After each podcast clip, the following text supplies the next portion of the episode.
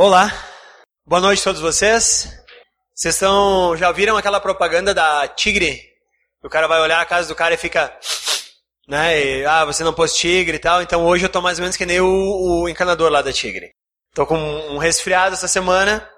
Acho que semana que vem ele vai embora. Mas enquanto não vai embora, vocês têm que aguentar de vez em quando o meu farejar aqui, ó. Tá? Prometo tentar não fazer muitas vezes. Ok. Hoje nós vamos começar. Eu quero que você olhe uma imagem que vai ser projetada aqui. E eu pergunto para você: o que é isso? Tá? Então, se você falou uma cédula de identidade, uma carteira de identidade, ou só o nome genérico pelo qual nós todos mais ou menos conhecemos, identidade, você está certo, seus olhos estão bons, você não precisa visitar o oftalmologista por um bom período. O que é que contém na nossa identidade? Dados pessoais, diz o Ivo, tipo o quê? Nome, filiação, ali ó, já temos algumas dicas boas. Tem um número que não deveria ser igual a qualquer outro número no Brasil ou no mundo inteiro. Tem uma sequência numérica ali que quando você diz aquele número, ou quando você mostra esse número, eles buscam num banco de dados e ali está tudo aquilo que você é para o Brasil. CPF, identidade, título de eleitor, são esses do passaporte, são documentos exclusivos teus, que guardam informações pessoais únicas e suas. Por isso, nós não saímos por aí mostrando a nossa identidade para qualquer um. Primeiro, porque a foto fica horrível, né? Cara, parece que o cara do, do IGP fica esperando. Tu fica fazendo cara bonito assim, e aí ele fica arrumando. Quando tu piscou, quando tu entortou a boca, fez o negócio, ele bateu. E pronto, deu, é essa que vai ficar. É incrível, né?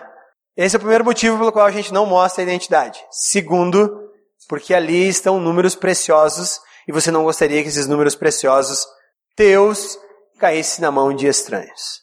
Mas o principal que contém essa identidade, ela mantém também a tua filiação. Ou seja, ela diz de quem você é filho. É nesse ponto da identidade que eu gostaria que nós conversássemos hoje. Porque a pergunta que eu quero fazer é: quem é você? Quem é você?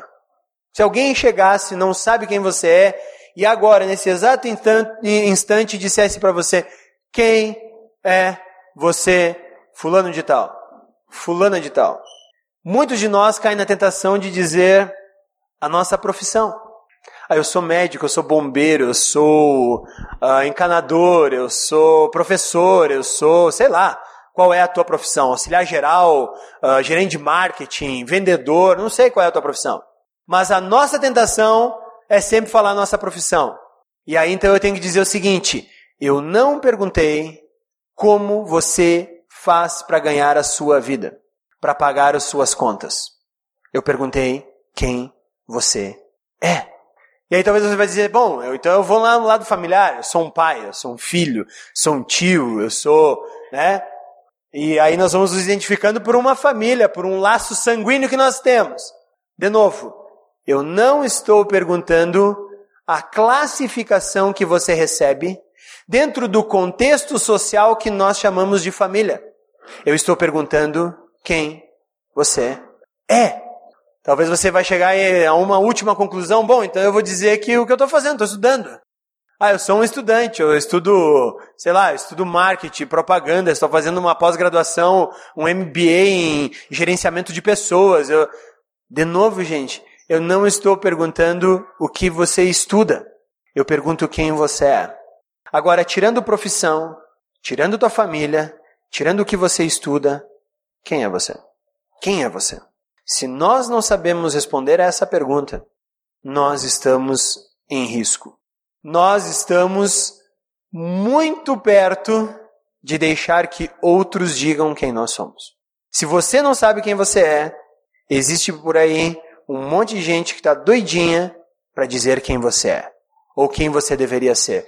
E se você não tem uma forte convicção de quem você é, Então você pode ser uma vítima dessas pessoas de tão má intenção aí fora. Guarda aí essa pergunta: quem você é? E para responder a isso, eu vou fazer mais perguntas. Vai lá, troca aí, querido. Pode passar? Nós fomos programados no mundo em que nós vivemos, desde pequeno já saímos com essa programação na nossa mente, a obter a maior quantidade de coisas que esse mundo pode nos oferecer para nos sentirmos seguros. No fundo, no fundo, nós colocamos a nossa identidade em tudo aquilo que consumimos do mundo. Eu não estou falando só de carro, de apartamento e de um monte de coisa. Mas nós também consumimos um sentimento de segurança, um sentimento de tranquilidade. Nós consumimos muita coisa e sequer nós percebemos isso. Nós também somos ensinados a acreditar que a felicidade está em experiências prazerosas. Então, no fundo, no fundo, o mundo diz: você é aquilo que você sente prazer de ser. Então, nós começamos a ser aquilo que nos dá prazer. Ter prazer e a última. Quem eu sou depende do poder e do prestígio que eu tenho.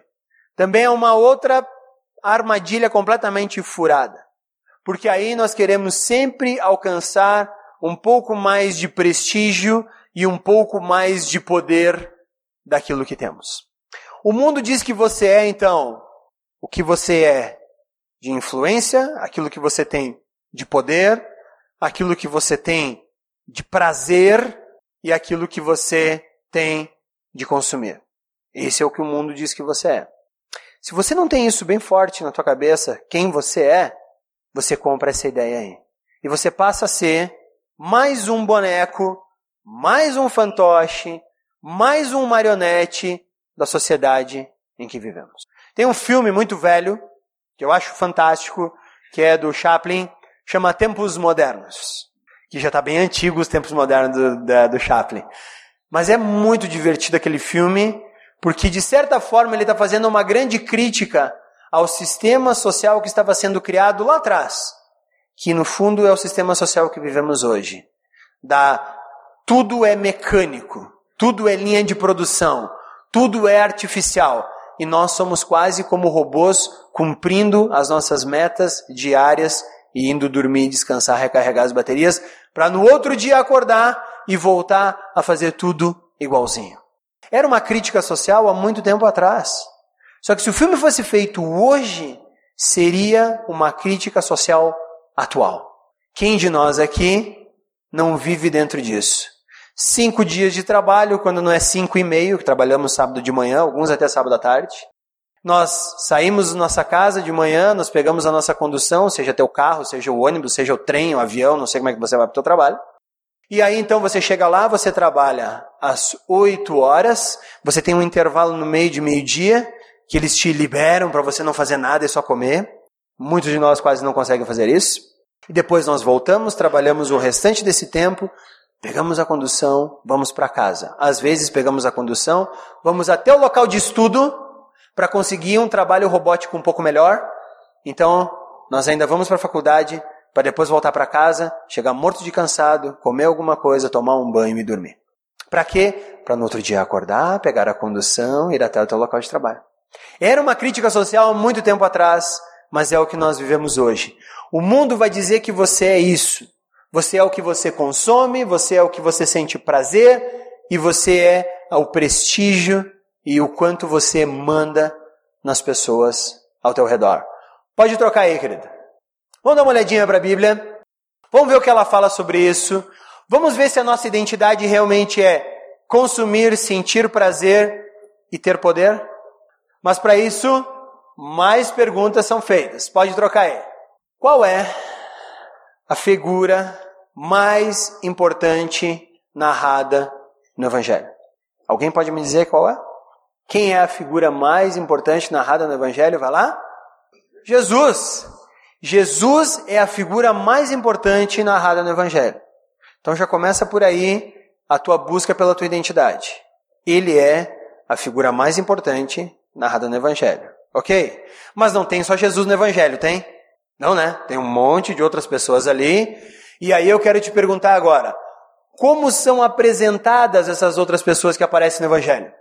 Como elas são classificadas, essas pessoas que são narradas no Evangelho? Os leprosos, as prostitutas, os fariseus, os saduceus, os escribas. Como é que eles são narrados ali? Qual é a identidade deles? Ficou mais difícil agora, né? Vai lá, você consegue. Eles são apresentados. A identidade dessas figuras que está no Evangelho está relacionada à posição que ela tem em Cristo. É assim que todas as outras figuras estão no Evangelho. Jesus é o centro e todas as outras pessoas são apresentadas conforme esse centro, conforme a atitude dela em relação a Jesus.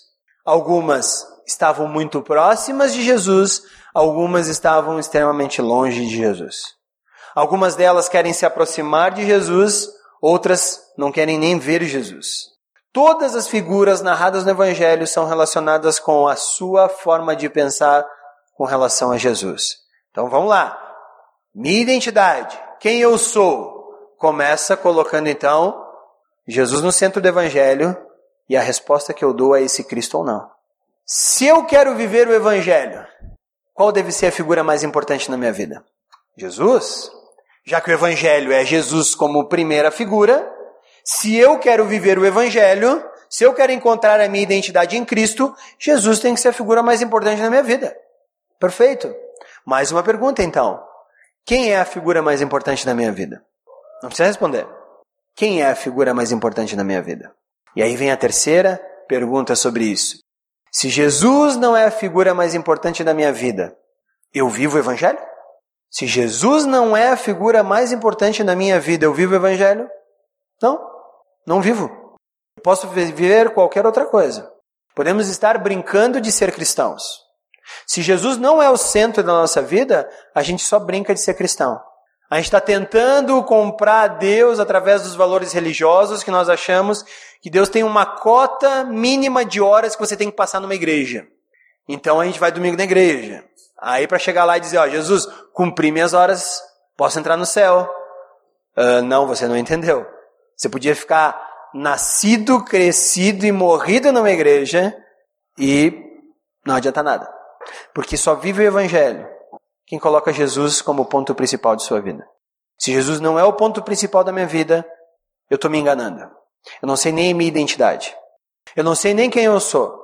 E no fundo, no fundo, estamos vivendo a identidade que o mundo lá fora diz que eu tenho.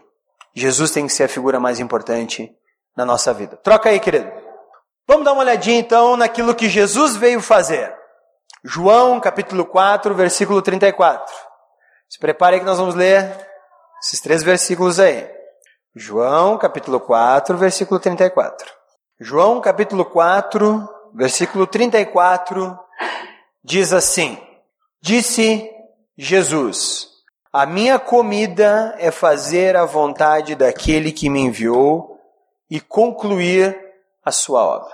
Se Jesus é a figura mais importante do Evangelho, se você quer viver o Evangelho na identidade de Cristo, você tem que pensar da mesma forma. Jesus não está mandando comer a Bíblia, comer essa palavra, mas o que Jesus está dizendo aqui é que tão importante quanto comer é fazer a vontade de Deus e concluir a sua missão aqui na terra. Quer ter Jesus como figura mais importante da tua vida? Comece a tratar a vontade de Deus tão essencial na tua vida quanto aquilo que você come. Espero que você coma bem. João 14, 10. Vai lá. João 14, 10. Você não crê que eu estou no Pai e o Pai está em mim? As palavras que eu lhes digo não são apenas minhas, ao contrário, o Pai que vive em mim está realizando sua obra. A coisa mais importante para Jesus era cumprir a obra que o Pai havia enviado. Então, a coisa mais importante da vida daquele que quer ter a sua identidade em Jesus é cumprir a vontade do Pai. E Lucas 22, 42, para não ficarmos só em João, você não achar que é tá muito fácil, então vai lá em Lucas 22, 42. Lucas 22, 42. Pai, se queres, afasta de mim esse cálice. Contudo, não seja feita a minha vontade, mas a tua. A vontade de Deus para Jesus era tão importante quanto comida. Fazer a vontade daquilo que fazer a vontade de Deus na sua vida era o objetivo de Jesus. E por fim, Jesus aqui mostra que o mais importante é cumprir a vontade do Pai e não a dele. Se a minha identidade está em Jesus, eu tenho que pensar da mesma forma. Será que na minha vida eu tenho tratado a presença de Deus na mesma importância que Jesus tem tratado? Como é que é isso para nós? Às vezes nós invertemos as coisas. Às vezes nós fazemos uma coisa diferente. Nós pegamos Jesus e dissemos: Bom, que legal que agora eu estou contigo. Agora tu é meu servo. Jesus deve olhar e dizer: Ops, como assim? Sim, tu é meu servo. O que eu pedi agora tu dá. O que eu mandar tu obedece. O que eu ordenar tu cumpre. Eu agora mando e tu obedece. Não é isso que fazemos muitas vezes? Ó, oh, Jesus, eu quero tal coisa. Jesus, eu exijo tal coisa. Jesus, eu agora ordeno que tu faças tal coisa. Não é assustador isso? Se eu quero viver o Evangelho, Jesus não é o meu cãozinho. Jesus é o meu Senhor. Já que a minha identidade está escondida em Cristo, já que quem eu sou está escondido em Cristo, Ele agora passa a governar. Ele agora é a figura mais importante. E antes do meu próprio bem-estar, antes da minha própria vontade, a vontade dele deve ser feita. Jesus não ensinou isso quando disseram, ensina-nos a orar. Ele disse, ok, vamos orar na oração do Pai Nosso. E ele diz, seja feita a tua vontade, tanto aqui na terra, como é feita lá em cima no céu. Nós levamos isso a sério? Porque se a gente não leva isso a sério, gente, nós estamos perdendo tempo aqui. Se nós estamos aqui, é para colocar Jesus em primeiro lugar. Se nós queremos ter o digno título de filhos de Deus, nós precisamos colocar Jesus em primeiro lugar. Assim como é nos evangelhos. Troca aí. Jesus veio revelar o reino de Deus. Jesus veio mostrar o reino de Deus. Afinal de contas, a oração do Pai Nosso diz: Venha o reino. Então, já que Jesus veio mostrar o reino de Deus, Jesus também veio mostrar o poder de Deus, a graça de Deus e a misericórdia de Deus que estão presentes nesse reino. Jesus veio fazer tudo isso também veio mostrar como deve ser vivida a vida abundante no reino, para que nós pudéssemos tirar todo o proveito de sua vida. Nós devemos fazer a mesma coisa. Se perguntarem por que hoje você está morando em Bento Gonçalves, na Serra Gaúcha, a tua resposta deve ser para revelar o reino de Deus, revelar o poder de Deus, a graça e a misericórdia presentes nesse reino. Você quer realmente viver o evangelho? Essa tem que ser a tua resposta. Não é para enriquecer, não é para comprar carro, não é para comprar apartamento. Aí diz, tá, então não posso comprar isso. Não, não falei isso. Compre carro, compre apartamento, compre, compre casa, compre, sei lá, o que você quiser comprar. Mas tudo isso, revelando o reino de Deus, revelando o poder, a graça e a misericórdia presentes nesse reino de Deus. Quer comais, quer bebais, é isso que Paulo falou aos Coríntios, façam tudo para a honra e glória de Deus. Essa é a resposta que você precisa dar se a tua identidade está em Cristo.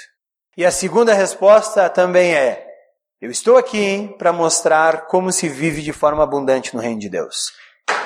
Você vive de forma abundante o teu cristianismo? Você se satisfaz em ser um cristão? Você realmente transborda de alegria? Porque se não é assim, estamos fazendo alguma coisa errada. Alguma coisa no nosso cristianismo não está certa se a gente não está abundantemente desfrutando de tudo. Se você não encontra a tua identidade em Jesus, querido, o mundo vai dizer que você tem que encontrar a tua satisfação e a tua identidade nele. Só que você vai descobrir que o mundo nunca vai te deixar chegar lá. Ou você conhece realmente alguém que disse, bom, chega de trabalhar, agora é sombra e água fresca. Quem aqui consegue, conhece alguém que fez isso? Quem aqui conhece alguém que diz assim, ó, já tenho dinheiro suficiente. Chega, agora eu vou para minha casa da praia, de lá não saio, não tenho mais Facebook, não tenho mais smartphone, vou só aproveitar a minha vida agora. Acordar a hora que eu quero, dormir a hora que eu quero e, vou fazer o que eu quero. Engraçado. Mas quer saber? Todo mundo que está ali fora está tentando chegar a esse alvo.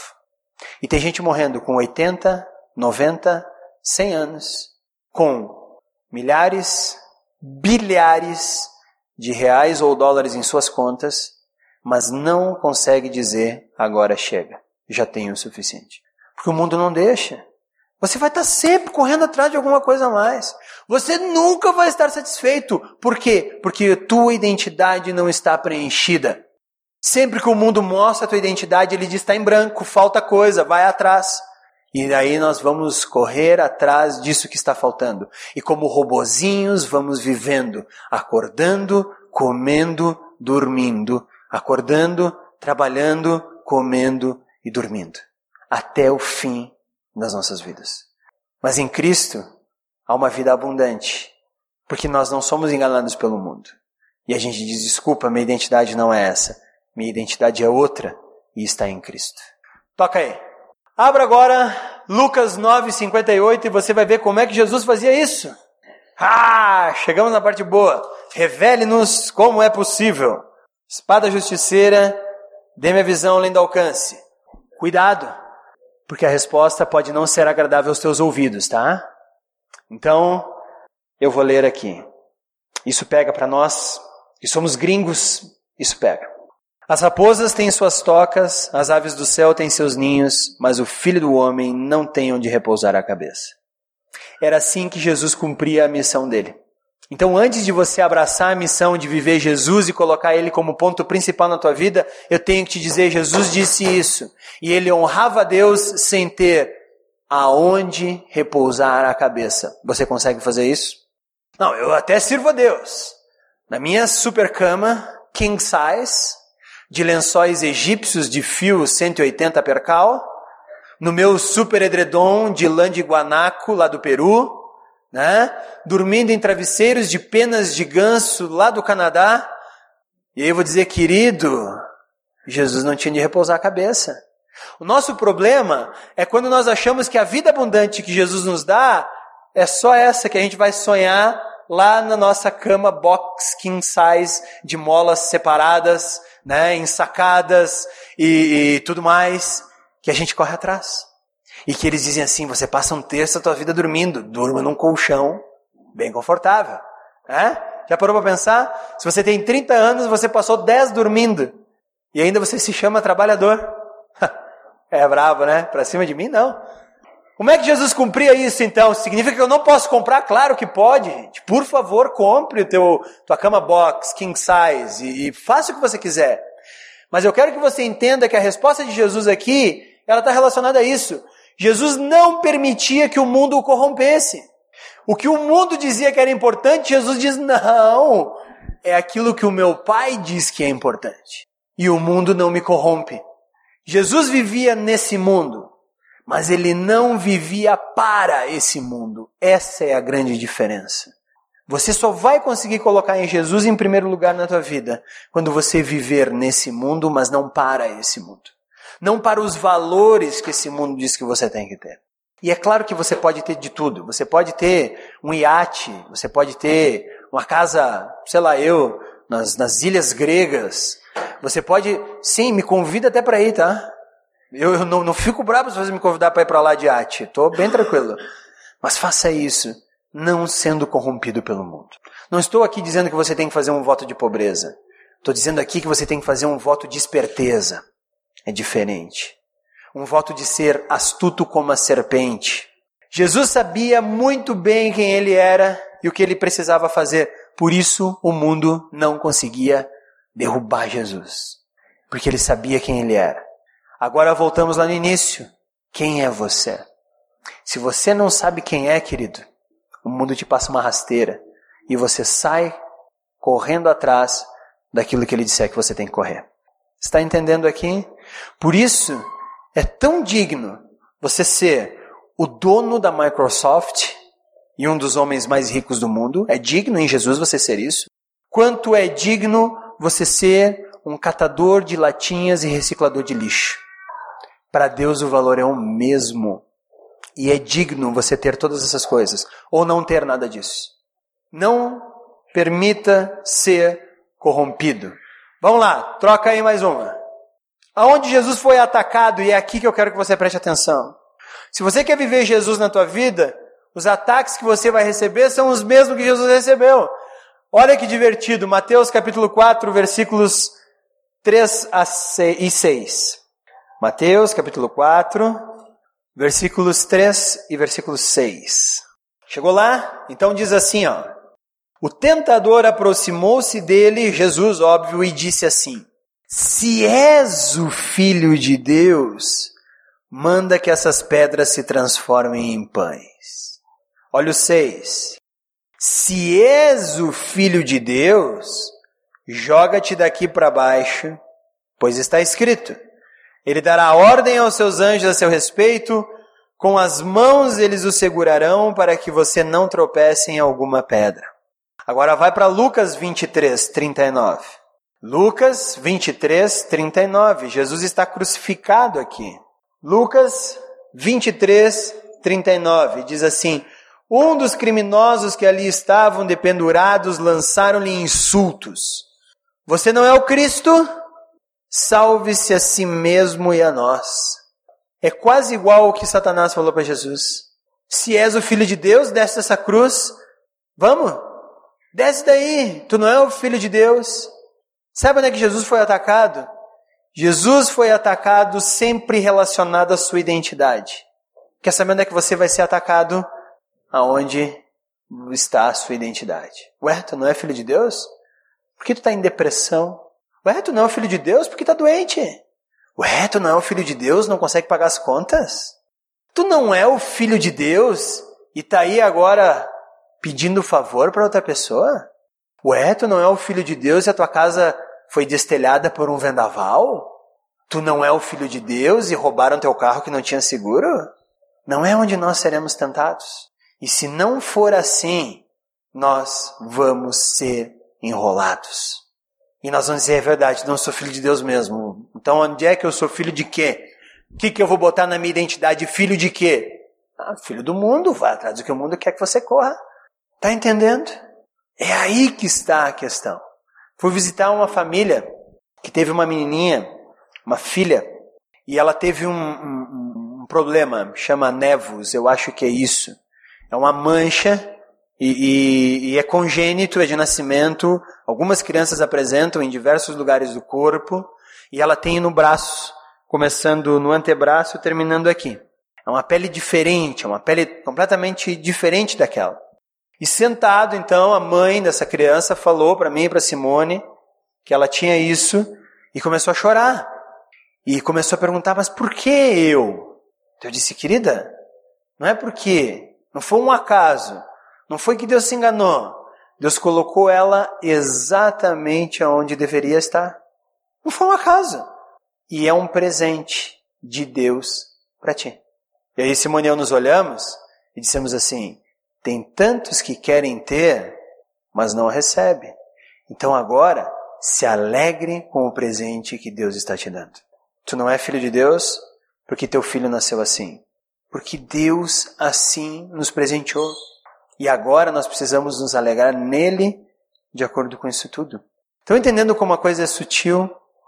E se nós não sabemos quem nós somos, nós vamos ser enrolados e deixar de viver o Evangelho na nossa vida? Por isso, é muito perigoso, mas é muito perigoso mesmo não saber quem nós somos. Se eu não sei quem eu sou, eu vou ceder ao desejo de segurança, prazer e poder. Mas na verdade, se eu sou cristão, minha segurança, meu prazer e meu poder está em Cristo. E é isso que eu desfruto grandemente. Agora, eu vou dizer para vocês que se nós não vivemos em Cristo, nós vivemos para satisfazer os nossos próprios anseios de segurança, prazer e poder. E isso significa viver na carne. Muitas vezes nós achamos assim, não, aquele cara ali, ele traiu a família, traiu a esposa, arrumou uma outra mulher e agora está vivendo lascivamente uma vida com essa mulher. Esse cara está vivendo na carne. Porque o pecado dele é horrível, muito pior que o meu, imagina. Não, aquele cara ali ele é bêbado, mas ele é bêbado e agora o vício dele está tomando conta da vida dele, está afetando os seus filhos, ele vive na carne. Se nós não vivemos Jesus, nós vivemos na carne. Não importa as consequências ou o tamanho do pecado que nós temos. Se você vive o Evangelho, você vive no Espírito. Se você não vive o Evangelho, se Jesus não é a pessoa mais importante da sua vida, você pode até passar por bonzinho. Você vive na carne. Então a proposta de Jesus é que nós não vivamos na carne. Troca aí, querido. Como é que nós vamos amadurecer então? Como é que vamos passar a viver pelo Espírito? Ora, fortalecendo a nossa identidade de filhos de Deus. Ai, como é que eu faço isso? Primeiro, não tem a ver com reflexão teológica, tá? Ah, então eu vou para o seminário, lá eu aprendo mais a ser filho de Deus. Não tem nada a ver com isso, tá? Eu já tive em seminário e lá no seminário eu já vi tantos filhos de Deus e já vi tantos cristãozinhos na carne. Incrível isso. Até mesmo tentando ser cristão, a gente vive na carne. Também não tem a ver com o desejo de edificar os outros. Não tem a ver. Também não tem a ver com a boa vontade para com o mundo. Não, então agora eu vou fazer as coisas boas do mundo e vou deixar de viver na carne. Não, não mesmo. Tem a ver com viver o Evangelho. Tem a ver com uma autoconsciência de quem nós somos e de que um Deus santo e amoroso está sobre nós. Para isso, é muito importante nós mantermos laços vivos com Deus. Como é que nós mantemos laços vivos com Deus? Pode trocar. Oração, leitura da Bíblia, discipulado, amizades profundas, não aquela de só assistir jogo, que nem o Jairo estava fazendo hoje, viu o jogo inteiro, né? Não, amizades profundas mesmo, não é só ver futebol, não. Grupo célula, celebração, essas são algumas, tem várias outras. Manter laços com Deus é importante para mantermos viva a nossa identidade. Então comece por aí. Quer manter viva a identidade de filho? Começa por aqui. Isso vai tornar afinado o nosso relacionamento com Deus. Pode trocar. Uma vez afinado o nosso relacionamento com Deus, nós nos livramos de frustrações. Porque as coisas ruins da vida acabam não sendo coisas ruins, acabam sendo coisas soberanas que Deus estabeleceu para nós crescermos na nossa identidade em Cristo. Então não é ruim quando sobra mês e falta salário. Não é ruim quando roubam teu carro. Não é ruim quando a tua casa foi destelhada. Porque isso tudo são, em vez de frustrações, momentos soberanos que Deus colocou para que nós crescêssemos na nossa identidade. Também lá se vão as ilusões. Aquela ilusão que nós temos de que um dia chegaremos lá e aí vamos viver como uma pessoa do interior, amarrando um fio de nylon no dedão do pé e colocando ali para pescar e passando assim o dia inteiro, né? Aquela dona de casa que só está esperando esse cara voltar com os peixes bem limpinhos e ao assar não vai sujar o fogão, ele não vai sujar a cozinha e ela também vai viver de uma forma muito tranquila, só vendo novela. Não, só vendo novela não. Mas lá se vão as ilusões. E aí vai chegar um momento em que nós vamos dizer na nossa vida, sim, chega, já ganhei dinheiro demais, posso parar agora. E também lá se vão as relações danosas. Porque se em Cristo, e Ele é a figura mais importante na minha vida, eu só quero que se aproximem de mim pessoas que queiram conhecer a esse Cristo cada vez mais e profundamente. Isso me livra de arrumar a namorada que não quer ser cristã e vai ser uma dor de cabeça teu namoro, teu noivado, teu casamento. Porque você vai puxar para um lado, ela vai puxar para o outro, vai ser uma eterna guerra. Quando chegar os filhos, ah, não, eu quero levar para aliança. Não, eu não, eu, eu prefiro não, eles vão influenciar as crianças, vão fazer lavagem cerebral e um monte de coisa assim. Né? É o que a gente ouve por aí. Também vai te livrar de amizades que só querem, por interesse, estar com você. Também te livra daquela pessoa que vai só querer se beneficiar da tua amizade. Então, até mesmo as relações danosas, elas deixam de existir quando Cristo é a figura mais importante da minha vida. Prestem atenção aí, jovens. Você que já arrumou Lamento. Agora, isso é um instrumento soberano de Deus para o teu crescimento. Tá? Vocês jovens ainda podem escolher. Toca aí, querido. O que, que é então viver no Espírito? Vamos dar uma olhadinha agora. Gálatas, capítulo 5, versículos 16 e 17. Gálatas, capítulo 5, versículos 16 e 17 diz assim: Por isso digo, vivam pelo Espírito, e de modo nenhum satisfarão os desejos da carne. Pois a carne deseja o que é contrário ao espírito, o espírito que é contrário à carne, eles estão em conflito um com o outro, de modo que vocês não fazem o que desejam. Não quer viver na carne? Ora, bota Cristo como ponto central da tua vida e começa a viver agora por Ele. Pronto. Isso me livra de viver para a carne. Colossenses 3, Colossenses 3, versículos 1 a 3. Portanto, já que vocês ressuscitaram com Cristo, procurem as coisas que são do alto, onde Cristo está assentado à direita de Deus. Mantenham o pensamento nas coisas do alto, não nas coisas terrenas, pois vocês morreram e agora a sua vida está escondida com Cristo em Deus. Procure as coisas do alto. Procure as coisas do alto, é fácil. Gálatas 6, volta para Gálatas. Peguei vocês. Ah, por que não leu primeiro? Porque eu achei que ficava melhor Gálatas 6,15 por último. De nada vale ser circuncidado ou não. Aqui a gente pode dizer o seguinte: de nada vale frequentar uma igreja ou não. Circuncidado significa o judeu que nascia, cortava-lhe o prepúcio e diziam que ele fazia parte da aliança com Deus. E agora o autor de Gálatas, que é Paulo, está dizendo assim: ó, de nada vale ser circuncidado ou não. O que importa é ser uma nova criação. De nada vale ir para a igreja, de nada vale ser batizado, de nada vale fazer discipulado. O importante é ser uma nova criação. Esse é o meu conselho para nós hoje. Cristo tem a nossa identidade. Em qualquer lugar que você procurar a tua identidade e não for em Jesus, de nada vale.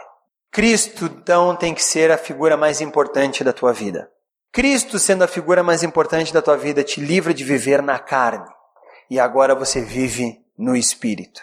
E a vontade de Deus e a presença de Deus passam a ser a coisa mais importante para a tua vida. Pode passar? Vamos baixar nossas cabeças, vamos orar?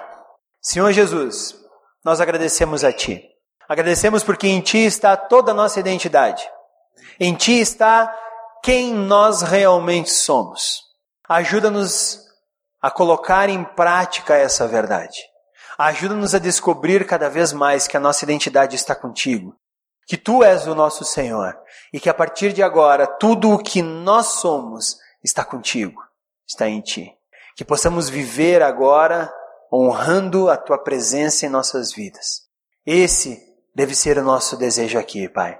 Porque quando um dia disserem ou perguntarem quem nós somos, estaremos prontos para responder: Filhos de Deus, encontrados em Jesus Cristo e agora vivem para a tua honra e tua glória. Que essa seja a resposta de cada um de nós aqui, Pai. De verdade. Não a resposta da cabeça, mas a resposta da nossa vida seja essa. Que a nossa identidade está em Cristo. É isso que nós Pedimos desde já. No nome santo de Jesus, Deus. Amém.